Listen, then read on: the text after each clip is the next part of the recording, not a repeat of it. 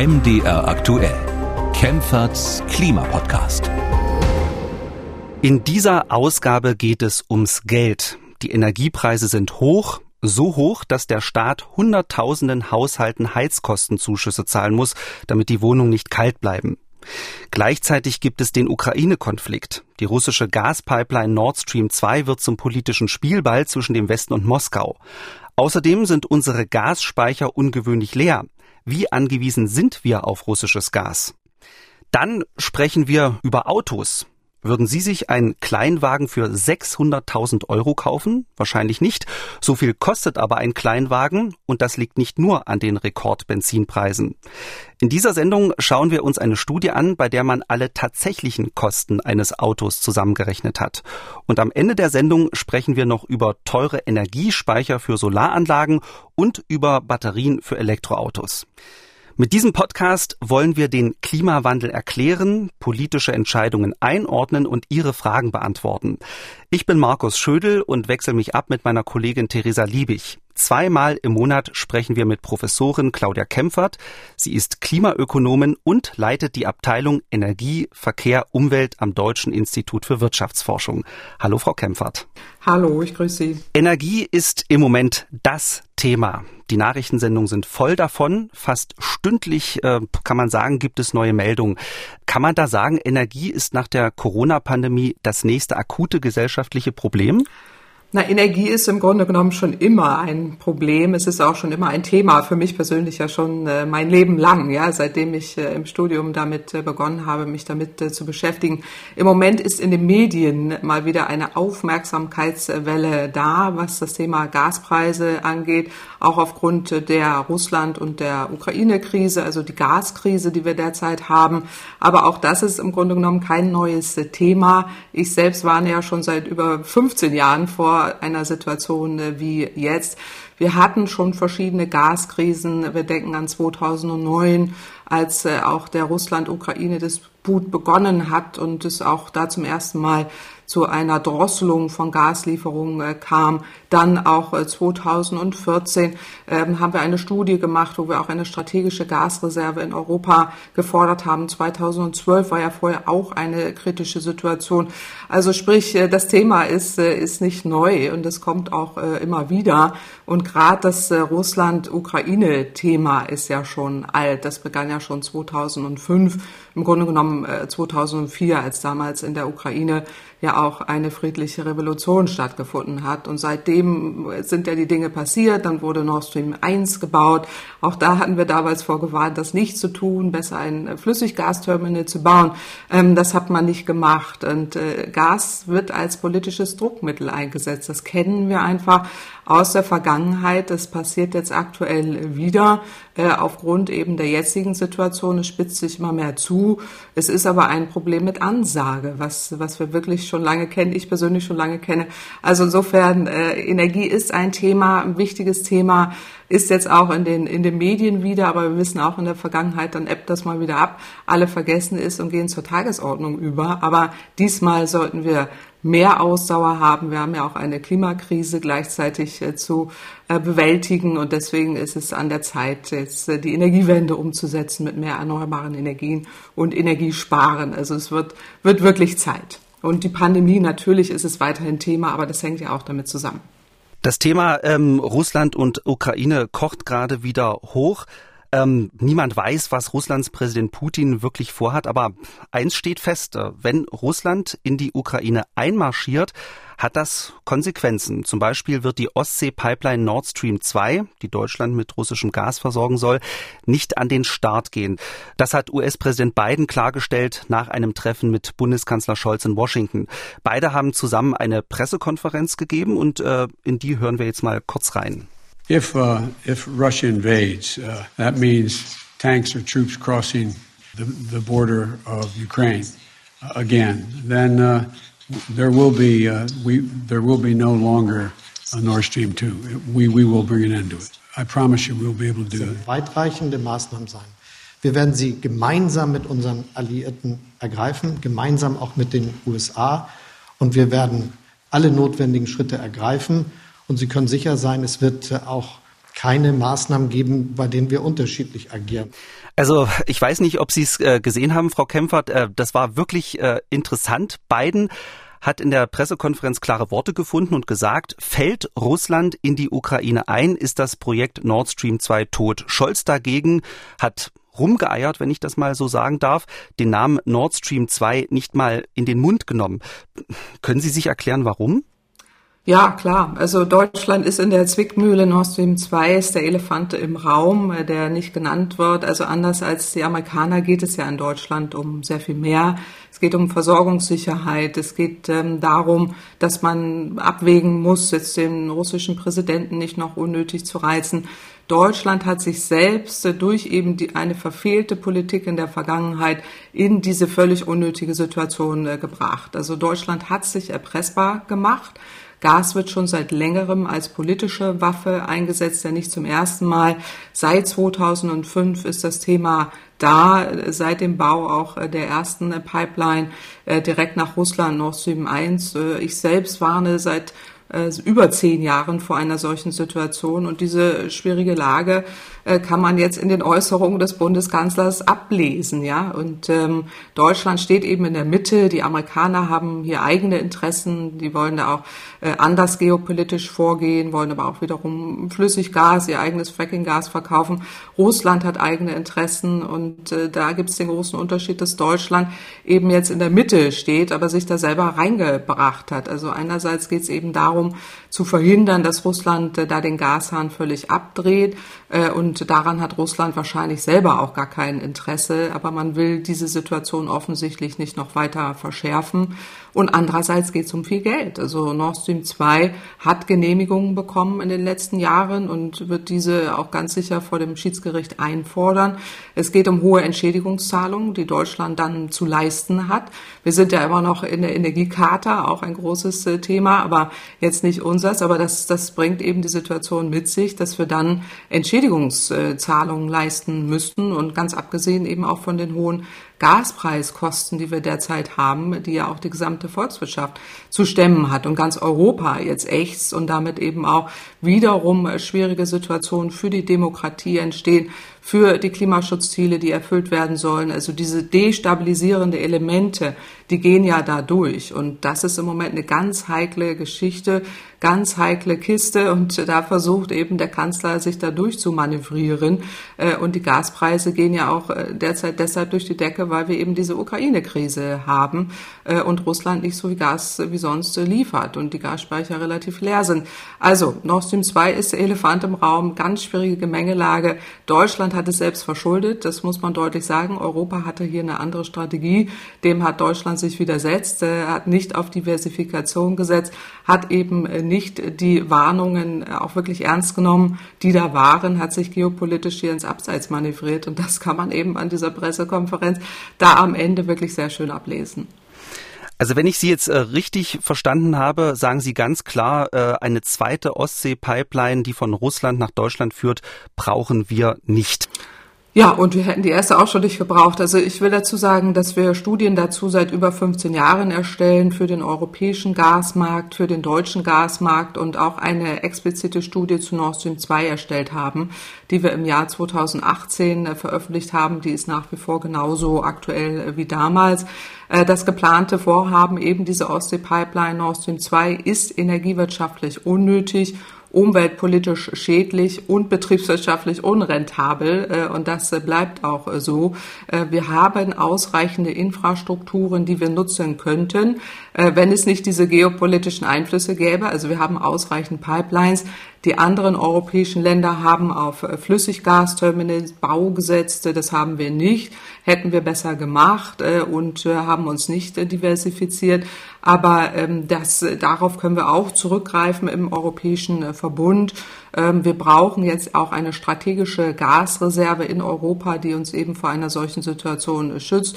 Ein Wasserstoffterminal sollten wir heute bauen. Wir sollten auch äh, die Speicher regulieren äh, oder auch gleich zurückkaufen. Also, aber wir brauchen diese Nord Stream 2 Pipeline äh, nicht. Und wir dürfen nicht vergessen, wir haben Klimaschutzziele zu erfüllen. Und dann wird der Anteil von fossilem Erdgas zurückgehen müssen. Das hat die Bundesregierung ja auch schon in der Vergangenheit immer falsch gemacht, dass wir immer noch üppig fördern, gerade für die Industrie Kraft-Wärme-Kopplungsanlagen basierend auf Erdgas fördern. Anders als jetzt beispielsweise Solarthermie, die wir da eher nutzen sollten im Industriebereich, ähm, haben wir immer noch auf fossiles Erdgas ausgerichtete Politiken. Und im energetischen Gebäudesanierungsbereich sind wir nicht schnell genug vorangekommen und das rächt sich jetzt eben. Aber äh, die Klimaziele sehen vor, dass der Anteil von fossilem Erdgas zurückgehen muss. Das heißt, wir brauchen diese Pipeline sowieso gar nicht. Und die geopolitischen Aspekte davon mal ganz zu schweigen, die sind ja schwierig genug. Sie haben gesagt, äh, dass die Russen ähm, weniger Gas liefern. Wenn ich das aber richtig gelesen habe, halten die doch ihre, zumindest ihre langfristigen Lieferverträge ein. Kann man den Russen da überhaupt bei der Energiepolitik einen Vorwurf machen? Also Russland liefert schon die vertraglich verpflichteten Mengen, das ist, das ist richtig, aber hat eben auch bestimmte Lieferungen durch manche Pipelines gedrosselt, äh, insbesondere was die Ukraine angeht und was, äh, was auch äh, Polen angeht. Ähm, das ist das eine, das hat ja eben auch zu diesen Verunsicherungen geführt und auch zu den explodierenden äh, Gaspreisen. Und es ist auch verwunderlich, weil im Moment sind ja die Gaspreise extrem hoch, das würde sich ja auch lohnen äh, für Russland hier mehr Gas äh, zu liefern. Und die Nachfrage ist auch hoch. Also der Bedarf ist durchaus höher, aber Russland liefert eben nicht mehr. Also insofern entsteht genau deswegen diese unsichere Situation und die Gasspeicher wurden auch nicht wie sonst aufgefüllt. Also da gibt es einige Indikatoren, ähm, die eben darauf hindeuten, und Russland hat das zu Anfang ja auch selber gesagt, ja, äh, wir könnten äh, noch mehr liefern, wenn äh, ihr Nord Stream 2 schnell genehmigt. Also da auch ein Druckmittel aufgebaut hat und jetzt diese ganz schwierige, kritische Situation mit der Ukraine hat jetzt alles dazu geführt, dass ähm, die Rolle Russlands hier angezweifelt wird, dass auch dieses Mantra, was wir jetzt ja immer die letzten 15 Jahre gehört haben, Russland sei ein verlässlicher Lieferant, zumindest Risse bekommen hat, weil wir hier ein ungewöhnliches Verhalten sehen, was wir vorher noch nie so gesehen haben. Also versucht Russland Deutschland schon zu erpressen, das kann man schon so sagen. Naja, äh, wir sind da schon immer auch erpressbar und Deutschland hat sich hier auch erpressbar gemacht. Gas ist ein politisches äh, Druckmittel. Das ist nicht das erste Mal so. Also äh, die Gaskrisen begleiten uns ja jetzt schon die letzten 15 Jahre sehr deutlich, seitdem die erste Nord Stream 1 Pipeline damals in Betrieb ging. Und insofern äh, haben wir hier hohe Abhängigkeiten, also über 50 Prozent unseres Gases beziehen wir aus Russland. Äh, und das ist Teil des Problems. Also insofern hätten wir äh, darauf wirklich verzichten sollen, mehr auf eine Diversifikation der Gasbezüge setzen sollen und eben die Energiewende schneller voranbringen mit mehr Energiesparen im Gebäudebereich, die erneuerbaren Energien nicht abwürgen. Also wir zahlen jetzt die Zeche für eben eine verfehlte Energiepolitik der Vergangenheit, die zu sehr auf fossiles Erdgas gesetzt hat durch eben auch äh, Verquickungen, äh, die wir da in der Politik hatten, in der oder auch immer noch haben, äh, die da da sind, äh, die uns eben in diese schwierige Situation geführt haben. Und die hohen Gaspreise müssen jetzt die VerbraucherInnen äh, zahlen und auch die gesamte Volkswirtschaft. Das ist tatsächlich enorm teuer, was, äh, was uns diese Gaskrise beschert. Sie haben gesagt, dass nicht nur Deutschland von Russland abhängig ist, sondern auch äh, Russland von Deutschland, weil sie natürlich ihr Gas äh, loswerden wollen. Nun hat ja Putin äh, mit China einen Deal abgeschlossen. China nimmt Russland Öl und Gas im Wert von 100 Milliarden Euro ab. Ändert das irgendetwas? Nein, das ändert äh, nichts. Diese äh, Ankündigung gibt es auch schon ganz, ganz lange und Russland liefert ja auch äh, Gas äh, nach äh, China. Aber dennoch, äh, Russland ist selber auf die Verkäufe von Öl, Gas und Kohle angewiesen. Knapp zwei Drittel der Einnahmen, die da kommen nach Russland, kommen aus diesen Verkäufen. Also da ist äh, Russland auch sehr abhängig und hat eben auch äh, nicht rechtzeitig oder stellt nicht rechtzeitig um äh, die Politik in die Richtung, dass es sich da unabhängiger macht und auch einen Fonds einrichtet, beispielsweise der gut gefüllt ist durch eben diese fossilen Einnahmen, wie Norwegen das macht, die da dann auch umstellen können. Also Russland bereitet sich nicht vor auf eine Zeit nach, was passiert nach äh, fossilen Energien, gerade wenn auch die Klimaschutzziele umgesetzt werden. Und deswegen ist äh, das äh, eine schwierige Situation für Russland. Die müssen ja auch Abnehmer finden, gar keine Frage. Aber ähm, das ist kurzfristig so nicht stemmbar. Es gab schon viele Ankündigungen, gerade auch mit China und ähm, Europa sollte sich da nicht beirren lassen. Also wir wollen ja auch einen Green Deal, wir müssen auch einen Green Deal machen. Russland will ja selber auch Klimaschutzziele umsetzen. Also die Zeit des fossilen, der fossilen Energie geht irgendwann zu Ende und darauf muss man sich dann auch entsprechend vorbereiten. Und das passiert eben nicht in ausreichendem Maße. Die Gasspeicher in Deutschland sind ungewöhnlich leer. Wie viel Gas ist denn aktuell da noch drin? Also mit Stand vom 30. Januar weisen die Erdgasspeicher in Deutschland noch einen Stand von etwa 37 Prozent auf. Das ist aber sehr, sehr niedrig für diese Jahreszeit, zumal ja auch äh, jetzt gerade bei einem starken Verbrauch, äh, der zu rechnen ist, auch jetzt im Frühjahr, wir sind ja noch mitten in der Winterzeit. Also vor einem Jahr lag der Speicherstand bei etwa 46 Prozent und davor bei 86 Prozent oder auch äh, über 60 Prozent. Also das ist ungewöhnlich. Und äh, die, die Frage ist dann eben, wie lange reicht dann äh, das noch aus? Also wir fordern schon, schon lange eben eine strategische Gasreserve genau nach dem Vorbild der Ölreserve, die wir auch haben, die uns dann 90 Tage mit Gas versorgt. Und äh, das wäre auch äh, sinnvoll für Notfallzeiten äh, wie jetzt, damit wir jetzt nicht in dieser Situation sind. Wir haben andere europäische Speicher, die sind besser gefüllt, sind da auch im Europäischen Verbund und können da auch ausgleichen, auch mit, mit Flüssiggaslieferungen aus anderen Ländern weil andere Länder da besser darauf vorbereitet sind auf eine solche Situation. Aber Deutschland hat das falsch gemacht. Die, die Speicher sind ja auch noch in der Vergangenheit äh, direkt an äh, Gazprom äh, gegangen. Also es gab da einen äh, Tausch äh, von BASF äh, an Gazprom. auch das. Spätestens da hätte man regulieren müssen und sagen, entweder das, das nicht erlauben wegen strategischem Interesse, weil es eine kritische Infrastruktur ist für Deutschland, oder dass man ähm, entsprechend reguliert, eben diese strategische Gasreserve verpflichtet, dass gesagt wird, die Unternehmen müssen da Sorge tragen, dass eben für 90 Tage da auch entsprechend Gas äh, drin ist. Also insofern ist das auch hier wieder selbst äh, verschuldet. Äh, wir kommen, selbst wenn Russland jetzt gar kein Gas mehr liefern sollte, äh, überhaupt gar kein Gas mehr liefern sollte, kommen wir schon noch ein paar Wochen hin. Es hängt jetzt sehr stark am Verbrauch ab äh, und, und äh, wie lange das noch äh, hält. Also je niedriger die Außentemperaturen, das wissen wir auch im Winter, desto mehr Erdgas wird für die Wärme gerade im Gebäuden äh, gebraucht. Und rund die Hälfte der Haushalte in Deutschland heizt eben äh, mit äh, Erdgas. Also ähm, da wird es, wir werden aber nicht frieren. Äh, das denke ich nicht, dass wir frieren äh, müssen. Aber ähm, die Industrie wird äh, gegebenenfalls drosseln müssen. Das ist ja ein Notfallprogramm, was wir haben. Wenn weniger Gas da ist, äh, muss die Industrie drosseln und die bereiten sich auch schon darauf vor. Also das ist alles ähm, hochproblematisch, was wir derzeit erleben. Also die Wahrscheinlichkeit, dass das passiert, was Sie ja gerade gesagt haben, die ist ja gar nicht äh, so gering, weil ähm, ein Gutachten vom Bundeswirtschaftsministerium sagt, 40 Prozent sind notwendig, also 40 Prozent gefüllte Gasspeicher sind notwendig, damit Deutschland eine extreme kalte Woche überstehen kann, 50 Prozent um einen Monat zu überstehen. Und wir sind ja, Sie haben gesagt, zu 37 Prozent sind die Gasspeicher gerade gefüllt. Das ist ja also deutlich drunter. Das heißt, kalte Heizung werden wir nicht bekommen, aber es kann sein, dass die Industrie drosseln muss. Also das ist ein wirklich realistisches Szenario.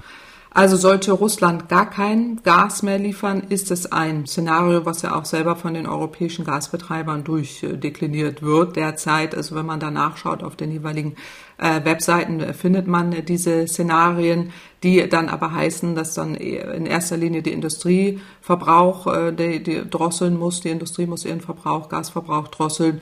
Äh, gerade bei den Heizungen will man das äh, nicht unbedingt tun. Wir dürfen nicht vergessen, wir sind im Europäischen Verbund. Es gibt eben europäische Länder, die sind besser darauf vorbereitet, aus der Vergangenheit gelernt haben, sich eben auf äh, andere Lieferländer auch konzentriert haben, Flüssiggasterminals gebaut haben. Und da, da kann auch eingesprungen werden. Und äh, es gibt andere Länder, die können auch äh, Gas liefern. Wir haben ja auch andere Pipeline-Routen äh, und nicht nur Russland, äh, die genutzt werden können und eben auch äh, die Option äh, Flüssiggas. Äh, und da finden ja sogar auch schon Gespräche statt. Also daran erkennt man ja schon, wie ernst die Lage ist äh, und äh, auch entsprechende Vorstöße auch seitens der Regierung da gegebenenfalls äh, Abkommen zu treffen. Also das ist schon aktuell auch in der Planung ich denke nicht, dass die Heizungen kalt bleiben. Das ist tatsächlich nicht der Fall. Aber es ist der letzte Weckruf. Ich hatte eingangs erzählt, äh, das begleitet uns seit über 15 Jahren, dieses Thema. Es ist der letzte Weckruf, wenn wir jetzt nicht endlich vorwärts kommen, mit der Energiewende alles tun, um Energie einzusparen, gerade in den Gebäuden, wegkommen vom fossilen Erdgas hin zu erneuerbaren Energien in der Industrie, Solarthermie, Wärmepumpen nutzen, all diese Dinge, die da auf dem Tisch liegen, die wir schon lange, lange kennen und wissen, ähm, dann schaffen wir es äh, nicht und bringen uns immer wieder in diese Situation, die wir hätten vermeiden können. Also ich selber rede mir ja schon seit über zehn Jahren den Mund äh, fusselig in diesem Thema. Also es gibt da schon einige Interviews von mir, die genau das thematisiert haben. Und äh, es wurde nie politisch so reagiert in Deutschland. Andere europäische Länder waren da besser äh, in der Reaktion. Es gab eine Energieunion, äh, die, die, die sich zum Ziel gesetzt hat, aus vielen Ländern Gas zu beziehen, um eben diese Abhängigkeit Russlands zu vermindern und sich auch besser vorbereitet haben. Also wir sind da im Europäischen Verbund, können da auch darauf bauen, dass wir da uns gegenseitig aushelfen, aber Deutschland muss wirklich umsteuern. Sie haben gesagt, dass die Heizungen in diesem Winter nicht kalt bleiben. Das beruhigt sicherlich äh, viele. Aber Sie haben gesagt, dass im Notfall äh, die Industrie abgeschaltet werden könnte oder zumindest Teile der Industrie. Ähm, welche Industrien würde das denn treffen? Ja, Erdgas wird äh, insbesondere in der Schwerindustrie eingesetzt. Es geht hier auch um ähm, gerade die Herstellung von Metallen beispielsweise äh, oder eben auch die äh, Herstellung von Stahl äh, und Gießereien, Hochöfen, solche Dinge sind hier zu nennen, wo wir auch schon lange die Diskussion haben, wie können die klimaneutral werden und jetzt auch zum Beispiel eine, ähm, ein äh, Stahlwerk aus Deutschland jetzt angekündigt hat, in sehr kurzer Zeit äh, für die umzustellen, jetzt auch auf Energiesparen, Windenergie plus grünem Wasserstoff. Das ist hier jetzt sehr zentral, ähm, wo wir eben auch noch nicht so weit sind und die aber immer noch alle auf Erdgas basieren äh, gerade in der Industrie, Montanindustrie sind hier zu nennen Zementwerke, Ziegeleien, äh, Glaswerke, aber auch manche Großbäckereien. Äh, und alle diese Bereiche, die äh, hier zu nennen sind, ähm, sind auch genau diejenigen, die aktuell sehr stark äh, schon seit Jahren ähm, beginnen, sich umzustellen, eben wegzugehen auch von fossilen Energien. Äh, das Thema ähm, ist eben auch, wie gesagt, äh, nicht neu und auch schon vor zehn Jahren wurden dort erste Studien erstellt, wie kann das gehen. Und das Stichwort ist hier grüner Wasserstoff. Und der muss hergestellt werden mit viel Ökostrom. Dafür braucht man eine eigene Infrastruktur, die wir immer noch nicht haben. Aber um die geht es jetzt und die sind sozusagen diejenigen, die da ja nicht nur die Diskussion Investitionen tätigen müssen, müssen für die Zukunft, sondern jetzt auch noch diejenigen, die durch diese hohen Gaspreise betroffen sind oder gegebenenfalls sogar jetzt Verbräuche drosseln müssen im allerschlimmsten Fall. Zumindest wären es diejenigen, die da auf der Liste stünden äh, und die das nicht hätten, äh, genau wie bei den Gebäuden auch, wenn sie eben jetzt schon früher sich umgestellt hätten, mit Ökostrom zum Beispiel Wasserstoff herstellen, mit Solarthermie, mit Wärmepumpen, äh, all diese Dinge auch einsetzen würden, hätte man diese Problematik aktuell nicht. Also die Industrie ist da eigentlich auf einem Startknopf äh, und der, der droht jetzt auch wieder nach hinten geschoben zu werden aufgrund dieser Gaskrise. Das kann ja vielleicht auch ein Grund sein, warum wir das Ganze jetzt wieder mal erleben. Also das ist ja wirklich Wahnsinn. Äh, das würde ja wirklich sehr viel Bereiche betreffen, wenn kein Zement und kein Stahl mehr hergestellt wird. Ähm, dann könnten ja vielleicht auch keine Autos und so weiter hergestellt werden. Aber wir hoffen natürlich nicht, dass es so weit kommt. Deshalb stellt sich natürlich die Frage, wo wir jetzt ganz schnell neues Gas herbekommen. Im Gespräch ist zum Beispiel Flüssiggas aus den USA oder aus Aserbaidschan. Ähm, könnte das unser Problem kurzfristig lösen? Also alle Gaslieferungen sind dann Teil auch der Lösung, aber man muss deutlich sagen, das US-amerikanische Fracking-Gas ist sehr umweltschädlich. Es ist auch vergleichsweise teuer, aber in der Not äh, würde das tatsächlich eine, ein Baustein sein aber auch Katar, auch mit Katar werden ja Gespräche geführt. Beide Länder äh, sind diejenigen, äh, die auch mehr Flüssiggas anbieten können. Wir dürfen auch nicht vergessen, dass wir eben Pipelines äh, haben. Ähm, Sie haben jetzt Aserbaidschan angesprochen, aber es gibt ja auch noch andere nordafrikanische Pipeline-Routen, die genutzt werden könnten. Also da sind wir in Europa schon auch in einer Lage, auch Gas zu überbrücken. Also die Szenario, dass wir jetzt äh, zu Industrieabschaltungen kommt oder auch äh, wir frieren müssen, ist äh, sehr gering. Äh, nicht unwahrscheinlich, aber sehr gering, weil wir eben da auch auf andere Lieferländer tatsächlich ausweichen können. Okay, dann äh, reden wir mal über die Energiepreise. Die steigen und zwar richtig heftig, äh, so dass es vielen Menschen richtig, richtig wehtut. Der Gaspreis für Mehrfamilienhäuser ging Anfang des Jahres im Schnitt um 83 Prozent nach oben. Auch beim Strompreis geht die Kurve nach oben. Und ja, von den äh, Spritpreisen wollen wir gar nicht erst reden. Die lagen Anfang Februar auf einem Rekordhoch. 1,70 Euro für ein Liter Diesel, teilweise 2 Euro für ein Liter E10. Frau Kempfert, geht das jetzt so weiter oder ist da auch mal ein Ende in Sicht? Na, das weiß jetzt äh, keiner. Wir haben ja unterschiedliche Faktoren, die da eine Rolle spielen. Wir haben jetzt äh, die Pandemie, die ja immer noch da ist. Es gibt viele Nachholeffekte. Ähm, aber gerade die Ölmärkte und auch der Gasmarkt äh, sind eben jetzt auch noch durch Sonderfaktoren beeinflusst. Ähm, einerseits die Weltkonjunktur, die hier eine Rolle spielt, Nachholeffekte, aber Gerade beim Gas, das haben wir eben schon besprochen, ist die Gaskrise äh, da und äh, was jetzt Spritpreise angeht, da die reagieren eben auf äh, Ölpreise. Und da weiß man im Moment nicht aufgrund eben der unsicheren Situation, auch aufgrund der Weltlage, was äh, da tatsächlich passieren wird, ob das noch so weitergeht, ähm, ist tatsächlich sehr unsicher dann würde mich und äh, viele andere Hörerinnen und Hörer sicherlich auch interessieren, äh, welchen Anteil an den hohen Energiepreisen eigentlich die Klimapolitik hat. Es gibt einen Begriff, der schon seit einiger Zeit in den Medien rumgeistert, die sogenannte Greenflation. Damit ist gemeint, dass die Klimapolitik die Energiepreise in die Höhe treibt und damit auch die Inflation. Also ein Beispiel ist äh, der CO2-Preis, der letztes Jahr eingeführt wurde der soll zur Inflationsrate 0,3 Prozent beigetragen haben, hat die Deutsche Bank ausgerechnet. Sind solche Berechnungen seriös?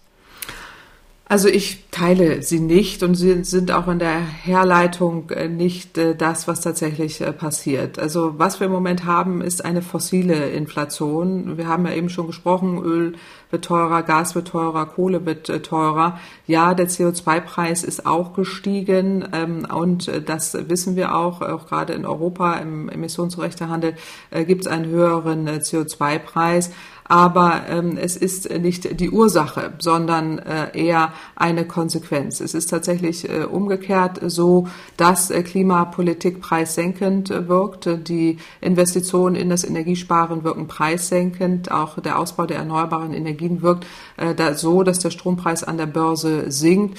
Äh, also da würde ich eher jetzt nicht von einer Greenflation, sondern von einer Brownflation oder einer fossilen äh, Inflation oder Crisisflation nennen, äh, sprechen, aber nicht von einer Greenflation. Also Fakt ist, die Inflationsrate ist derzeit recht hoch. Sie ist jetzt ungefähr bei knapp fünf Prozent.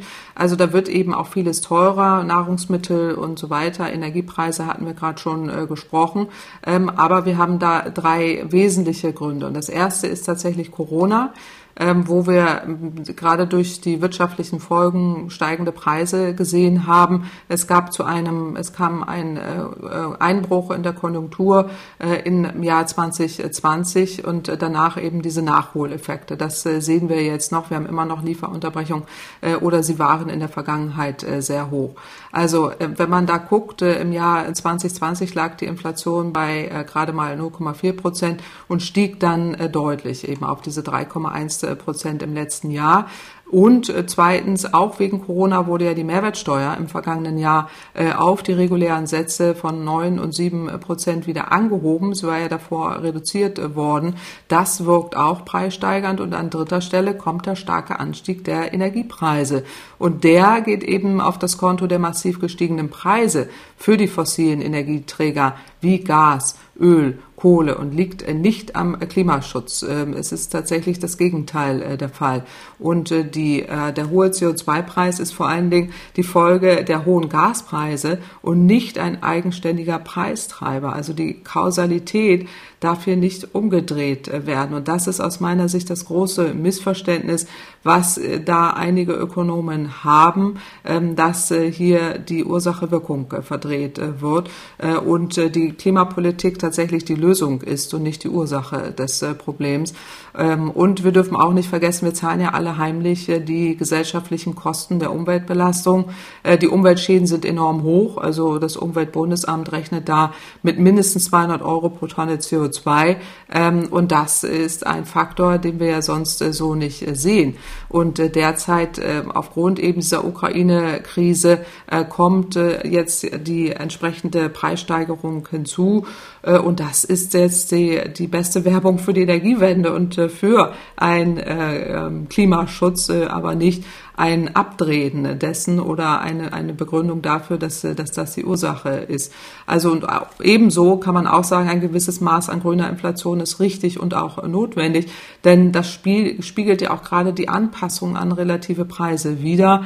Ähm, die Preise für klimaschädliches äh, Verhalten müssen ja steigen, um auch gerade Anreize für Innovation und klimaneutrale Wirtschaftsprozesse zu setzen. Äh, und das ist aus meiner Sicht dann auch äh, dringend notwendig. Aber die Kausalitätsumkehr, das, das ist tatsächlich ähm, was, was, was ich durchaus hier sehe. Die Bundesregierung hat ja jetzt äh, schon ein paar Maßnahmen beschlossen, wie sie den Verbrauchern helfen will. Haushalte mit geringem Einkommen bekommen im Sommer zum Beispiel einen Heizkostenzuschuss, einmalig zwischen 115 und 175 Euro. Hm, was halten Sie von diesem Zuschuss? Kauft sich da der Staat von seiner verfehlten Energiepolitik frei? Na, grundsätzlich ist es richtig, dass man da bezuschusst. Wir werben ja schon lange dafür, dass man pro Kopf die CO2-Einnahmen zurückerstattet. Das würde insbesondere Niedrigeinkommensbezieher entlasten. Also das ist durchaus ein richtiger Weg. Aber dieser Heizkostenzuschuss, der jetzt hier gewährt wurde, ähm, ist zu gering. Also die betroffenen Haushalte können damit nur einen Bruchteil der Kostenanstiege abdecken. Also es gibt ja einen anderen Vorschlag, zum Beispiel auch von der Verbraucherzentrale Bundesverband. Ähm, die haben ja eine Pauschale von durchschnittlich 500 Euro gefordert. Das würde in der Tat ähm, die gesamten Zusatzkosten abdecken, aber auch für einige Haushalte tatsächlich nur die Hälfte der antizipierten Heizkostenanstiege abfedern. Und ähm, Kollegen bei mir am DEW haben da sich mal intensiver reinbewegt, auch im Rahmen einer jüngsten äh, Studie, die dort vorgestellt wurde, äh, und äh, sehen dort eben, dass ein, dass tatsächlich eine Erstattung äh, der tatsächlichen Heizkostenanstiege zielgenauer wäre. Also gerade wenn man da reinguckt, man müsste dann in der Tat ähm, da entsprechend nachforschen. Also es ist, hat einen höheren Verwaltungsaufwand.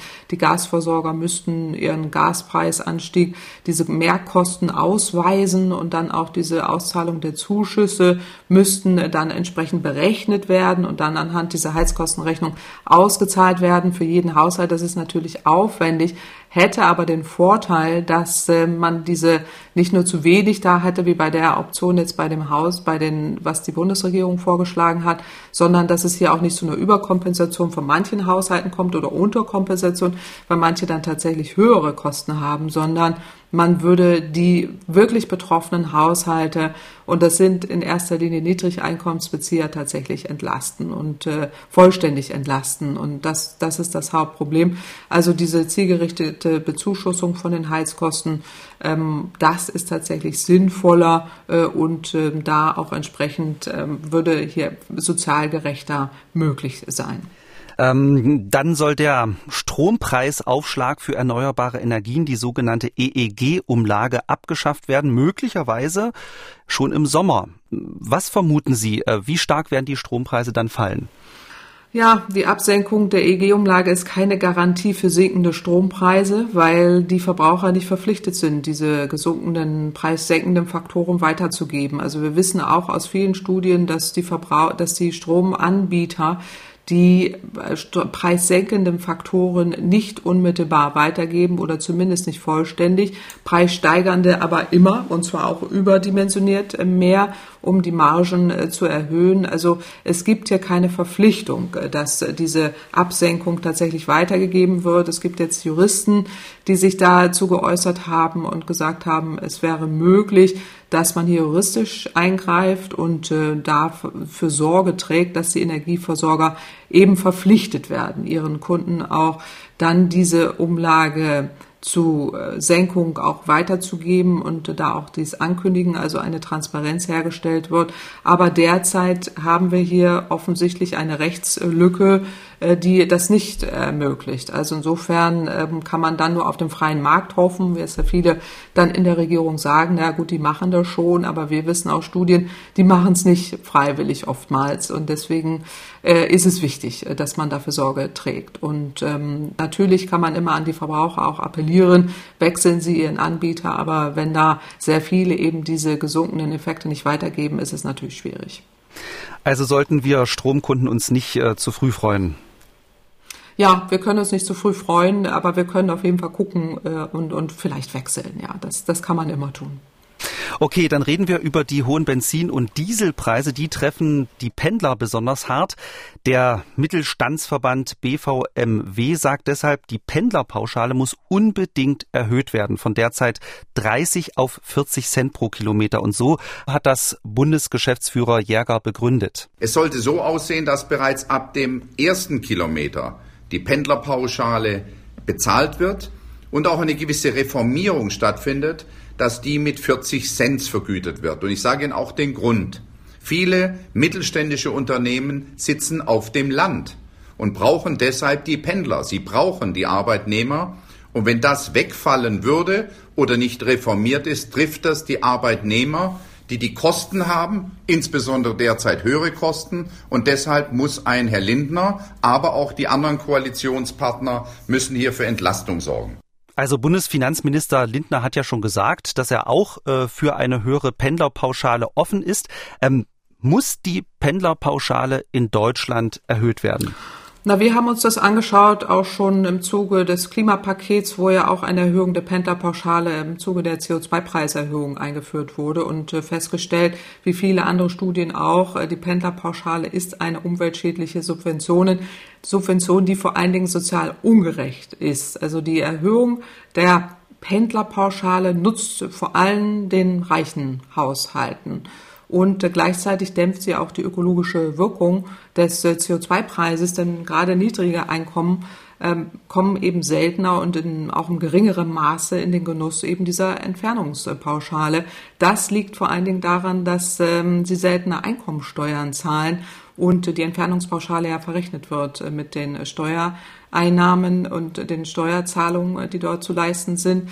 Äh, und die ähm, Niedrigeinkommensbezieher haben auch häufig geringere Entfernungen zum Arbeitsplatz und ähm, nutzen deswegen auch seltener die ähm, Entfernungspauschale und können sie damit eben auch steuerlich nicht äh, so stark absetzen. Also in der Summe ähm, ist es eben so, dass diese Entfernungspauschale reicheren Haushalten eher hilft, also davon profitieren gut verdienende Haushalte überdurchschnittlich stark. Und es ist eben so, dass ähm, tatsächlich auch Gutverdiener im Durchschnitt öfter und weiter pendeln, während auch die ärmsten 20 Prozent der Deutschen im Schnitt pro Tag fünf Kilometer zurücklegen, sind es die reichsten reichsten 20 Prozent, die etwa 12, 12 äh, Kilometer zurücklegen. Äh, und die Arbeitswege werden häufiger als andere Wege gerade mit dem Pkw zurückgelegt. Und meistens sitzt auch nur eine Person im Auto. Also das ist tatsächlich ökologisch nicht sinnvoll. Wir werben seit langem dafür, das eher in ein Mobilitätsgeld umzugestalten. Da könnten dann auch alle Verkehrsmittel genutzt werden, zum Beispiel auch die Bahn, ÖPNV, Fahrrad und so weiter. Äh, und das dann auch steuerlich zu verbinden, dass man da eher eine positive Wirkung hat, wenn man ökologisch unterwegs ist und nicht mit dem Pkw. Nun hat ja der Mittelstandsverband gesagt, dass äh, die Industrie oder die mittelständischen Unternehmen vor allem auf dem Land sind. Also dieses Argument, wenn die Pendlerpauschale nicht erhöht wird und äh, die Energiepreise weiter steigen, dann finden wir einfach keine Leute mehr, die bereit sind, so weit zu fahren. Also dieses Argument oder dieses Problem, das sehen Sie eher nicht. Na, es ist eben so, wie ich gerade sagte, dass äh, tatsächlich die äh, Statistik da sehr deutlich ist. Äh, für einzelne Unternehmen mag das äh, soweit sein, aber in der Statistik ist es eben so, wir wollen ja nicht äh, die äh, weiten Wege fördern, sondern wenn da auf dem Land die Unternehmen sind, können die Menschen ja auch dort wohnen. Es ist ja häufiger so, dass, und das zeigt eben die Statistik deutlich, dass die Menschen im Umkreis wegziehen, Gutverdiener wegziehen und dann in die Ballungszentren pendeln. Das ist eben das, was häufig vorkommt und deswegen ähm, die Effekte auftreten, die ich ja gerade sagte, dass eben die Gutverdiener im Durchschnitt öfter und weiter pendeln und das auch gerade mit dem Pkw und das aus, aus dem Grund, weil sie eben die Möglichkeiten haben und Niedrigeinkommensbezieher nicht. Also hier geht es eher darum, diese umweltschädliche Subventionen runterzufahren und äh, die ähm, kurzen Wege zu fördern und äh, damit auch die Möglichkeiten, dass äh, man hier kurze Wege mit dem Fahrrad zu Fuß oder mit dem Elektromobil äh, oder Roller da zurücklegen kann. Das, das ist hier der Hintergrund. Und ein Mobilitätsgeld würde dann ja helfen, dass dies möglich ist, im Übrigen dann auch für die Einzelfälle, die hier auf dem Land genannt wurden. Okay, Autofahren ist teuer und das liegt nicht nur an den hohen Spritpreisen. Äh, das wissen alle, die ein Auto haben.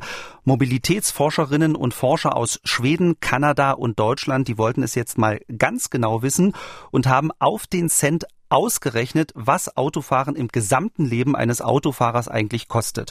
Und ähm, man kann das sagen, glaube ich, das Ergebnis hat es in sich. Wer sein ganzes Leben einen Kleinwagen fährt, einen Opel Corsa, kommt auf knapp 600.000 Euro. Bei einem Mittelklassewagen, ein VW Golf, sind es über 650.000 Euro. Und bei einem SUV, nämlich einem Mercedes GLC, sind es fast eine Million Euro. Das sind doch wirklich beeindruckende Zahlen, Frau Kempfert, oder? Ja, sehr. Und äh, die Studie ist auch wirklich sehr interessant. Das äh, lohnt sich da wirklich, das zu lesen. Das heißt, äh, The Cost of Driving a Car. Also die Kosten des Autofahrens über die Lebenszeit. Das sind äh, MobilitätsforscherInnen, die sich da sehr genau hineinbewegt haben und auch die tatsächlichen Kosten eines 50-jährigen Autofahrerlebens anhand von 33 Faktoren berechnet haben und dabei so die gängigsten Autotypen äh, genutzt haben, drei unterschiedliche Autotypen. Und ähm, die Ergebnisse, Sie haben sie gerade genannt, also müssten AutofahrerInnen alle Kosten selber zahlen, die ihr Wagen verursacht, könnten sich nur noch gut verdienende überhaupt noch ein eigenes Auto leisten. Das ist auch eine Sozialkomponente da wieder drin, die wir eben schon angesprochen haben, die auch hier sehr deutlich wird. Ähm, die Studie ist sehr interessant. Es gehen viele Kostenpunkte mit rein, die eben häufig äh, unterschlagen werden. Also so, es sind zwei Punkte, die hier relevant sind. Das eine ist, dass die AutofahrerInnen die echten Kosten, die tatsächlich entstehen, auch ehrlich entstehen, also bei dem Kauf, bei dem, äh, bei der Nutzung eines Fahrzeugs immer unterschätzen. Das ist tatsächlich so. Äh, man rechnet da nie ehrlich. Äh, und das zweite ist, dass es viele Kosten gibt, die versteckt sind und die wir volkswirtschaftlich zahlen von der Luftverschmutzung, vom Landverbrauch, die Instandhaltung der Infrastruktur, äh, das Bordsteinparken, also das Beeinträchtigen auch von, von anderen Mobilitätsformen, der Lärm, der Klimawandel, die Einschränkungen für Radfahrende oder auch für zu Fußgehende, all dies wird hier beziffert und auch sehr tief reingegangen. Und da stellt man eben fest, das Autofahren ist enorm teuer und viel, viel teurer als viele Menschen denken. Also neben diesen Kosten auch für Sprit, Versicherung, Kfz-Steuer, was ja jeder weiß, fallen eben auch soziale Kosten an, die die Gesellschaft äh, trägt. Und die haben es in sich. Also nach der Studie ist es eben so, dass, dass ähm, die Gesellschaft äh, jedes Auto jährlich im Schnitt mit etwa 5000 Euro subventioniert. Das ist eine Größenordnung, die ist äh, gigantisch. Also es gibt viele Kosten, die haben ja keinen offiziellen Preis, das muss man ja auch benennen. Äh, das sind die typischen Kosten-Nutzen-Analysen, äh, die hier gemacht werden, äh, soziale Kosten, die hier berechnet werden, aber auch hier ein Geldwert hinterlegt werden, ähm, wo man dann eben auch anhand von Studien aus, aus vielen Jahren jetzt schon weiß, wie man das beziffert, sei es jetzt über Luftverschmutzung durch Krankheit oder verlorene Lebensjahre, so wird das dann immer bemessen, die hier reingerechnet werden. Und das, das wird hier im Detail angeguckt äh, und es geht auch um, um Zeitverluste beispielsweise, die ganze Zeit, die man im, im Stau sitzt, äh, auch die wird hier auch beziffert. Das ist ja auch vergangene Lebenszeit oder entgangene Lebenszeit, äh, die hier mit reingerechnet äh, wird. Das sind alles äh, Kenngrößen, die sind jetzt nochmal aktuell aufbereitet, aber aus der Forschung nicht neu. Also es ist eine ganz typische äh, Studie dieser Art, die jetzt hier auch äh, den Weg in die Öffentlichkeit äh, gefunden hat, äh, die ich hochinteressant finde, methodisch sehr relevant, ähm, aber auch von den Ergebnissen nochmal diesen sozialen äh, Faktor beleuchtet. Also hier wird zum Beispiel gesagt, dass ein ungelernter Arbeiter, der eben dann kein hohes Einkommen hat, investiert bis zu einem Drittel seines Lebenseinkommens für ein Fahrzeug, was er da fährt. Ein Facharbeiter noch ein, ein Fünftel seines Lebenseinkommens. Äh, um eben einen Kleinwagen zu bezahlen. Und die, die Reichen äh, dann irgendwie ein Prozent. Äh, da, das ist wirklich äh, sozial hochinteressant, was diese Studie rausgefunden hat. Ähm, und damit eben die, die, gerade diese soziale Dimension da nochmal deutlich äh, macht. Also einerseits, dass alle mobil sein müssen, ist ja auch eine Quintessenz dieser Studie, dass Mobilität aber auch bezahlbar sein muss und dass wir nicht Umweltkosten äh, auslagern äh, und dann auch Mobilität für alle ähm, umweltschonend äh, und sozial gerecht angeboten wird. Das ist, das ist ein wesentlicher Punkt, äh, die Verkehrswende wurde ja nie angegangen im eigentlichen Sinne. Wir haben uns da auch im Rahmen des Sachverständigenrats für Umweltfragen in einer detaillierten Studie schon, schon mit befasst in den letzten Jahren und genau das eben auch festgestellt, dass die Verkehrswende fehlt. Aber jetzt auch gerade, wenn man das anguckt, äh, dass hier so hohe Subventionen stattfinden, dass Autofahren so teuer ist, dass wir wirklich diese autozentrierte Politik haben, zu Lasten vieler, zu, zugunsten weniger ähm, und äh, viele Menschen sich ja auch gar kein Fahrzeug leisten können, äh, diese Ungerechtigkeit der politischen Maßnahmen hier nochmal sehr, sehr sichtbar wird und auch äh, die, die Umweltwirkungen, die ähm, hier eben sehr deutlich herausgearbeitet werden. Dann äh, schauen wir uns das doch mal bei dem Golf an. Also diese privaten Kosten wie Anschaffungskosten, Steuern, die liegen bei 51 Cent pro Kilometer und bei den gesellschaftlichen Kosten wie Luftverschmutzung, Lärm, Straßenbau, Straßenschilder, ähm, da liegt ähm, der Golf bei 83 Cent pro Kilometer. Also die Gesellschaft zahlt wesentlich mehr als der Autofahrer selbst. Ich bin kein Autofahrer. Als ich das gelesen habe, fand ich das erstmal ziemlich ungerecht. Ja, genau. Und diese soziale Ungerechtigkeit wird ja hier auch äh, sehr, sehr deutlich adressiert. Also das äh, ist eben ähm, einerseits das, was, äh, was man, was jeder Autofahrer kennt an Kosten, aber nicht die Kosten, die tatsächlich auch damit verursacht werden. Hier werden eben sehr viele Komponenten mit reinbezogen. Also ich hatte ja eben schon einige aufgezählt von Luftverschmutzung, Lärm, Verkehrsbehinderung von anderen.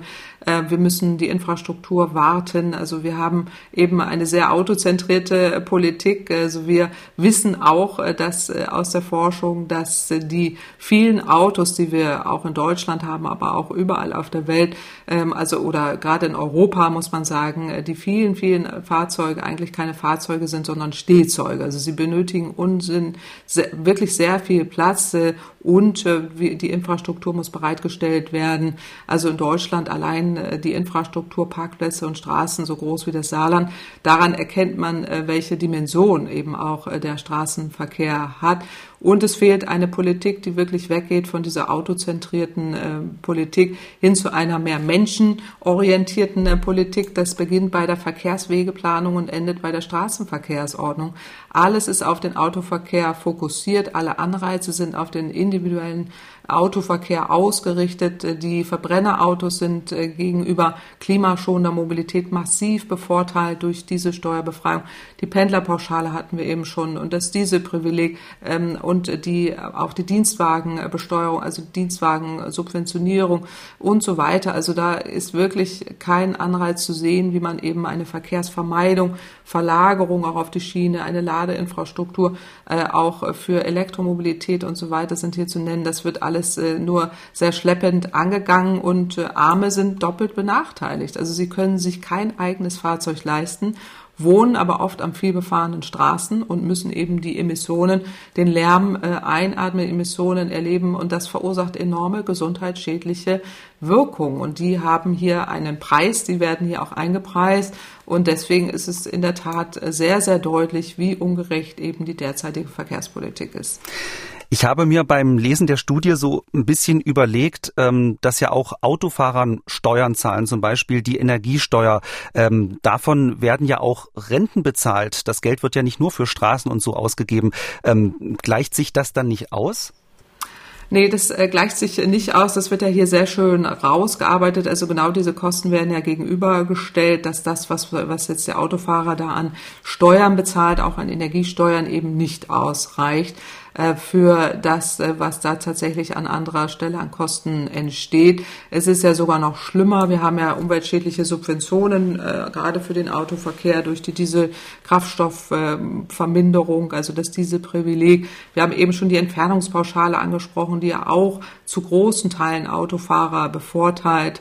Ähm, wir haben eine pauschale Besteuerung privat genutzter Dienstwagen. Es sind enorme umweltschädliche Subventionen, die dann äh, gezahlt werden, wo wir alle durch die Gesellschaft, durch die Zahlungen, die wir leisten, den Autofahrern helfen äh, und nicht diese, gerade die Kosten, die verdeckten Kosten, die verschleierten Kosten nicht thematisiert werden, äh, aber hier adressiert werden und auch ausgewiesen werden. Und das kann eben Entscheidungsträgern helfen, äh, politische und auch planerische Entscheidungen besser zu verstehen und auch äh, zu bewerten und dazu helfen, auch beitragen, dass diese unterschätzten Gesamtkosten für den Besitz auch des Betriebs des Autos und eben auch der anderen Kosten, die entstehen, tatsächlich hier transparent äh, gemacht äh, werden.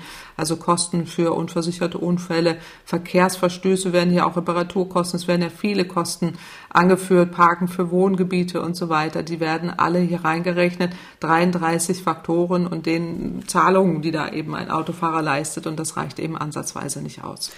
Also bei vielen gesellschaftlichen Kosten, die in der Studie aufgeführt werden, äh, sind mir die Preise relativ klar. Aber es werden auch Kosten berücksichtigt, die keinen offiziellen Preis haben. Das haben Sie ja schon angedeutet. Unfalltote zum Beispiel oder Lärm. Kann man so etwas überhaupt seriös berechnen? Naja, das ist eine lange Diskussion, die wir in der Ökonomie haben. Also der Wert eines Menschenlebens ist ja eben auch abhängig von der ethischen Bewertung. Es ist aber tatsächlich ein Fachbegriff aus der Ökonomie.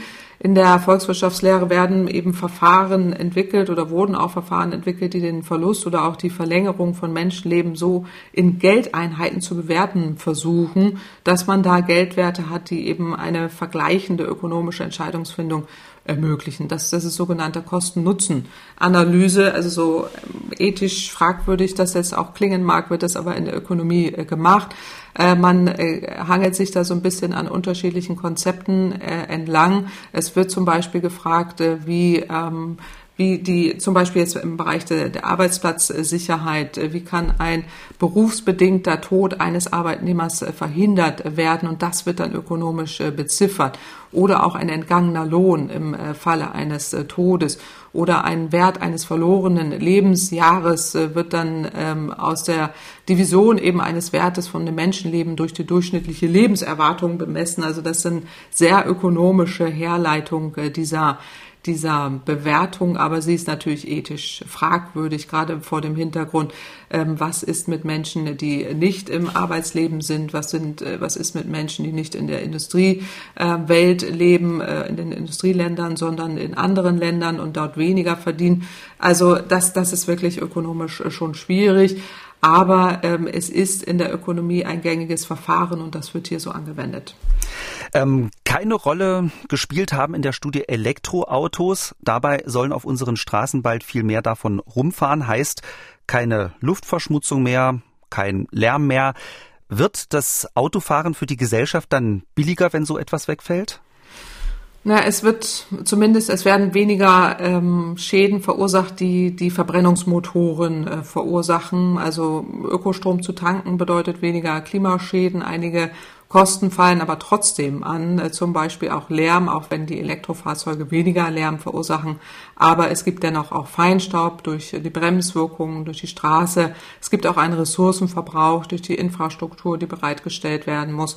Also insofern, das löst die Probleme nicht automatisch. Ähm, eine Verkehrswende ist mehr als jetzt nur den Motor auszutauschen, sondern es geht um Verkehrsvermeidung, Verlagerung, Optimierung. Also da muss man wirklich darauf achten, dass wir weniger Fahrzeuge haben, einen besseren ÖPNV, mehr Schienenverkehr und äh, damit auch eine Mobilität, die bezahlbar attraktiv für alle ist, auch für Niedrigeinkommensbezieher.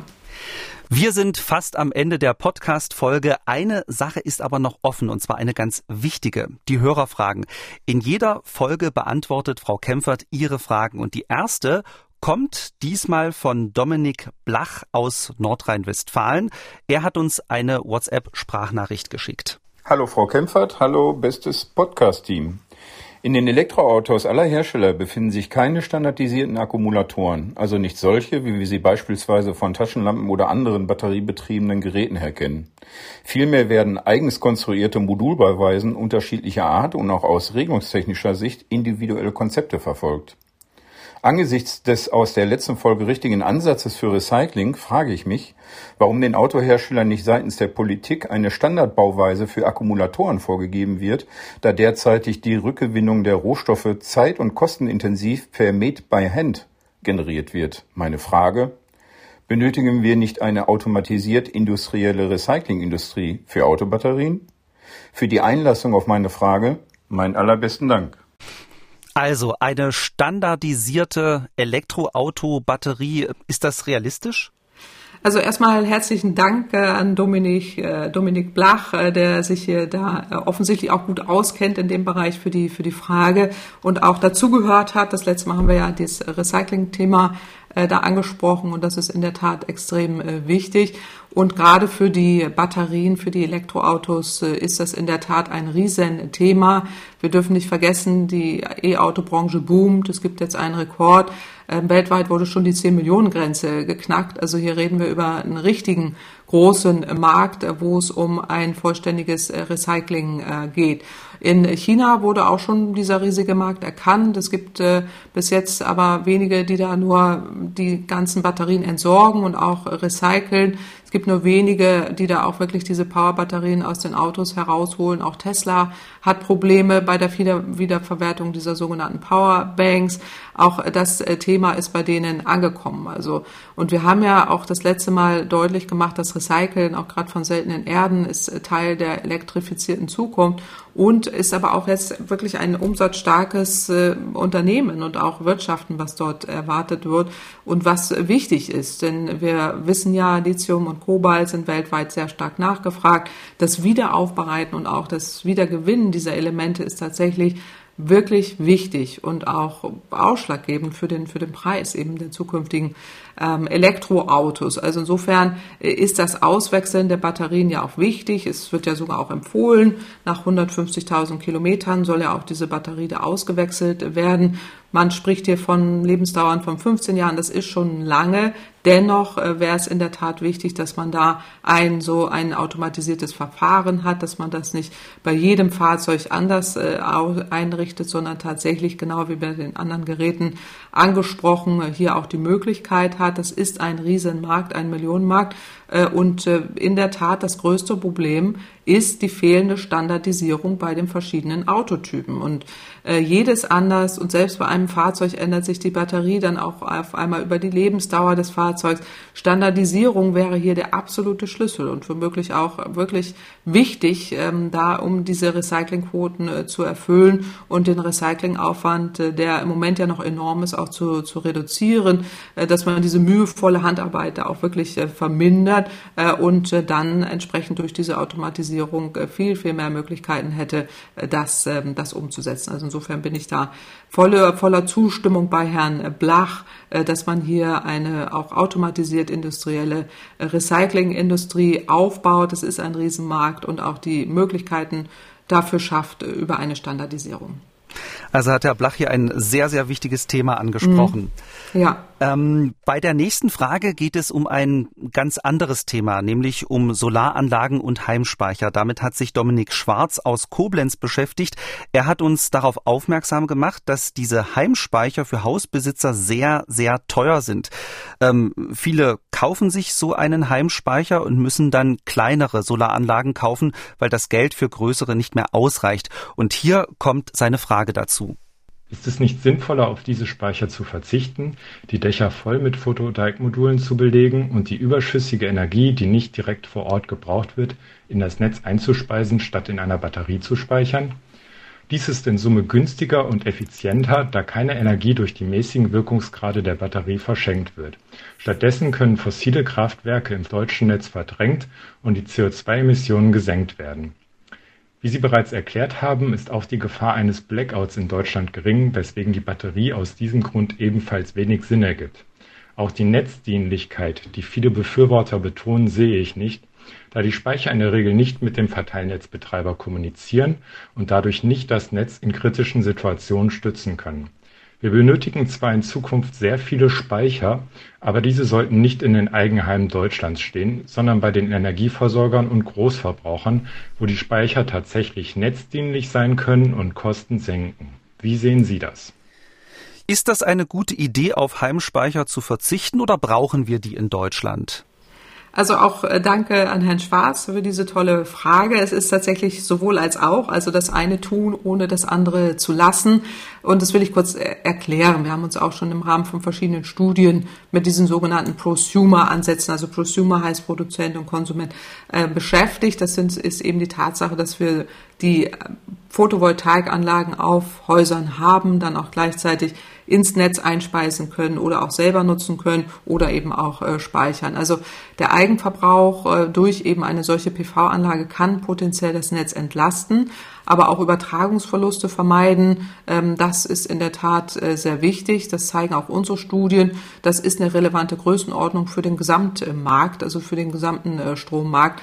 Äh, und insofern da volle Zustimmung und insbesondere bei systemorientierter Auslegung und auch der Betrieb eben dieser PV-Anlagen und dem Batteriespeichern kann der Netzausbau vermieden werden oder zumindest vermindert werden und auch zur Netzstabilität beitragen. Also insofern, ja, wir brauchen da beides. Äh, durch den Batteriespeicher lässt sich eben auch der Eigenverbrauchanteil um bis zu 24 Prozent erhöhen und durch die Anpassung der eigenen Nachfrage auch bis zu 15 Prozent. Und das ist tatsächlich etwas, was das System entlastet und die Speicher und auch ein aktives äh, Lastmanagement auch gerade hinsichtlich eines äh, dieser Gesamtsystemsicht sind auch wichtige Ziele. Das hat auch schon die EU-Kommission im Rahmen ihrer Verordnung äh, mit angeschoben. Aber, und da äh, stimme ich Herrn Schwarz jetzt völlig zu, die Haushalte haben im Moment kaum Anreize, ihre Anlagengrößen, auch die Batteriespeicher, Erzeugungs- oder auch Lastprofile systemdienlich zu optimieren.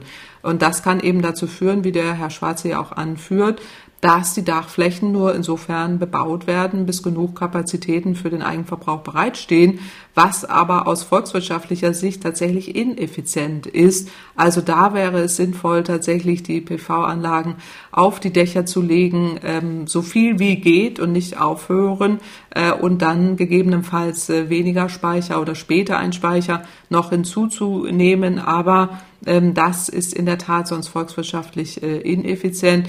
Die ähm, Dimensionierung und auch der Betrieb von den Batteriespeichern orientiert sich an, aktuell auch nicht an den Anforderungen des Gesamtsystems, sondern an der Minimierung des Bezugs aus dem Stromnetz. Und deswegen äh, ist unsere Forderung äh, hier sehr deutlich, die dezentralen Speicher können und auch sollten äh, netzdienlich sein. Wir brauchen diese sogenannten Prosumer-Ansätze. Wir brauchen aber auch finanzielle Anreize für die Systemdienlichkeit über bestimmte Tarife, Entgelte, Sondertarife und so weiter, Netzentgelte, je nach Leistung. Und da kann dann beides einbezogen werden, also die PV-Anlage und Batterien. Aber das eine sollte das andere nicht behindern und umgekehrt. Und äh, man sollte auch beides in der Tat tun, weil wir brauchen da alle Lösungen. Sie haben auch eine Frage, wollen etwas zu Heimspeichern wissen oder zu Autobatterien oder Sie haben eine Frage zu einem ganz anderen Thema.